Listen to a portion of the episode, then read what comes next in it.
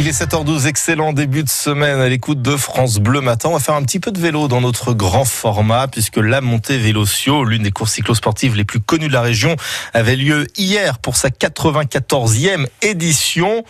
Sous le déluge, Victor Vasseur, ça ne vous a pas empêché d'être sur la ligne d'arrivée. Les derniers coups de pédale, la tête encore dans le guidon, la bouche ouverte. Pour Claude, un Parisien de 61 ans, c'est sa première participation. Quand j'étais petit, euh, je voyais ça sur les journaux et je voulais le faire. Moi, j'aimais bien le vélo. Mais ils n'ont jamais voulu, mes parents. Sur ses épaules, un dossard jaune et violet, celui que portait Raymond Poulidor. Et les gens m'ont reconnu, ils m'ont dit Raymond Poulidor, ils m'ont dit Raymond, vas-y Raymond, hein, dans la montée. Lui, il est plus vieux que Raymond Poulidor. Il s'appelle Robert, il a 87 ans. Oui, je suis déçu parce que je suis tombé, deux fois. Avec tous malheurs, j'ai j'ai mis 1h03. Normalement, je mettais moins, moins d'une heure. normalement. Pour atteindre le col de la République, il faut rouler près de 13 km. Euh, il y avait un peu de vent quand même. Mais elle, elle est dure, si elle est dure tout le temps parce qu'on n'a jamais bien le temps de récupérer. Voilà, dans la dernière raid euh, qui est un peu.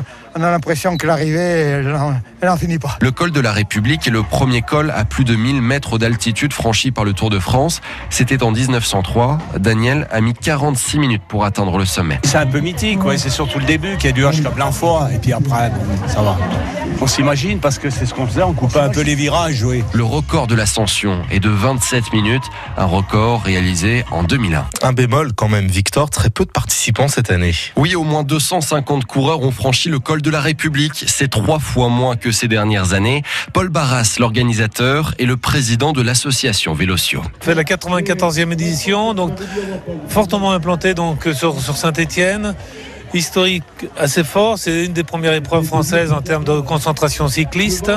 Le, nom de Vélocio, donc c'est Paul de Vivi, hein, son patronyme, donc c'était c'est Vélocio, qui était euh, l'apôtre du cyclotourisme. Donc euh, c'est un fort passé historique euh, qu'on essaye de faire perdurer. C'est vrai que Saint-Étienne aussi reçoit le Tour de France. Il y a tout plein d'événements prévus autour de ce Tour de- France en amont et Vélocio en faisait partie en termes de communication. Et la plupart des coureurs que j'ai rencontrés l'assurent. Ils seront au bord les 13 et 14 juillet lors du passage du Tour de France dans la Loire et en Haute-Loire. Le Tour de France que vous suivrez bien évidemment sur les antennes du groupe Radio Français, sur France Bleu Saint-Étienne-Loire les 13 et 14 juillet pour ces deux étapes qui nous concernent. Nous serons sur place sur la ligne de départ, la ligne d'arrivée, le village de départ, le village arrivé.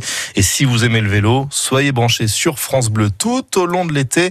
Un été qui s'annonce, euh, très vélo sur nos antennes.